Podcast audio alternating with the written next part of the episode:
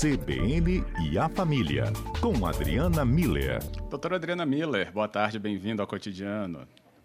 Boa tarde, Fábio. Boa tarde a todos os ouvintes. Muito bom estar com vocês. Que bom, Adriana, recebê-la aqui no nosso espaço para conversar e o tema ligado à pandemia no que tange ao comportamento das pessoas. Tão falado ultimamente esse comportamento que parece ignorar os riscos de uma doença tão contagiosa quanto essa da Covid-19. Por que, que a gente fala desse comportamento? Porque a orientação da, do distanciamento né, sobre o uso de máscaras não é nem visto, nem de perto, em locais que concentram muita aglomeração, muitos jovens, né, para ser mais específico. E nesse sentido, quando a gente fala sobre regras para evitar um contágio, pessoas que desrespeitam essa regra, potencialmente se colocando em risco, mas também levando esse contágio para dentro das suas casas, a gente está num ambiente em que não vemos a empatia, Adriana? Pois é, Fábio, eu acho que você usou aí três palavrinhas importantes, né? Empatia, regras e respeito. Então, quando a gente fala dessas palavras, né, Fábio, a gente seguramente está falando de, é, de, é, de desenvolvimento moral, né? da nossa postura moral e ética frente às situações da vida. Então, é, é importante a gente entender que todos nós, independentemente de pandemia ou qualquer coisa, a gente sempre vive constantemente um, um desafio moral de conseguir equilibrar três palavrinhas: quero, posso e devo. O que, que a gente costuma dizer?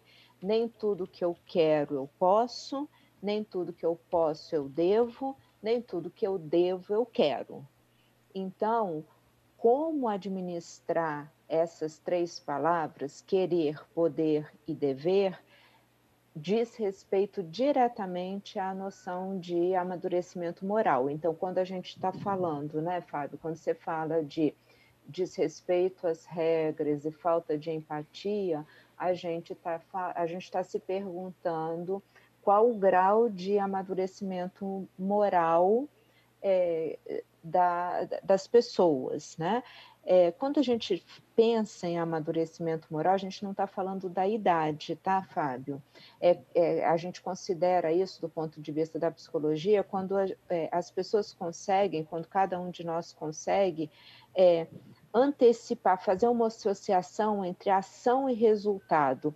Uma criança pequena, ela não consegue fazer isso, por isso que a gente precisa segurar a mão dela para atravessar a rua, porque uma criança hum. pequena, ela não vai imaginar em todas as possibilidades que possam ocorrer nesse, do ponto de vista dela, simples ato de ir desse lado para a rua até o outro.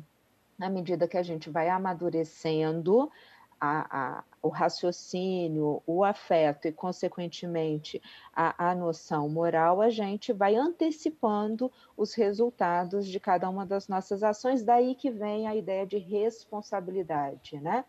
E quando eu tenho essa capacidade de fazer essa associação, eu começo a poder, junto com isso, criar estratégias de autocontrole. Né? O que, que é muito comum acontecer? A grande maioria de nós é a gente sabe dos riscos, então a gente consegue associar ação e resultado.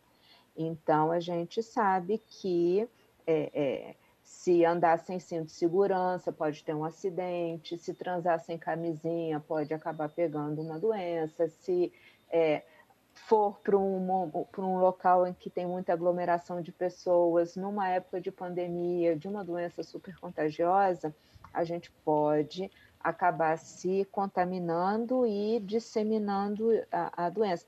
As pessoas sabem.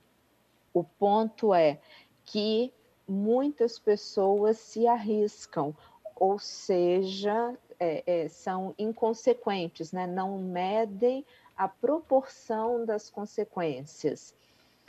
E, do ponto de vista psicológico, Fábio, eu acho que é aí que fica o nosso, o, o meu alerta, né, como psicóloga. a consequência quando é, é, dá errado, né? Então a pessoa vai se arriscando, vai se arriscando. O impacto de quando dá errado é muito grande. Por quê? Porque a pessoa sabia. É, então, hum. o, o que eu tenho presenciado, ouvido, é as, muitas pessoas arrependidas de terem assumido o risco e infectado pai e mãe que vão parar em UTI, e aí podem morrer a qualquer momento, e aquele jovem sabendo que quem levou para dentro de casa foi ele, né? Ou amigos que, que se infectaram, a, a, a dúvida, o medo que dá uh, de não saber se está infectado ou não. Então, assim, são riscos, são impactos psicológicos, emocionais muito, muito grandes que é, quando, quando a gente está falando desses jovens, é, eu acho que eles não estão levando muito isso em consideração. É, e aí? Então, não basta só saber, né? É importante ter esse autocontrole. É, do ponto de vista prático, Fábio, funciona como? É, a gente precisa abrir mão do ganho imediato de sair com os amigos, de se divertir, desses prazeres momentâneos, em função desse ganho futuro, que é ter a consciência tranquila de que eu estou fazendo o meu melhor para manter a mim e a minha família protegida.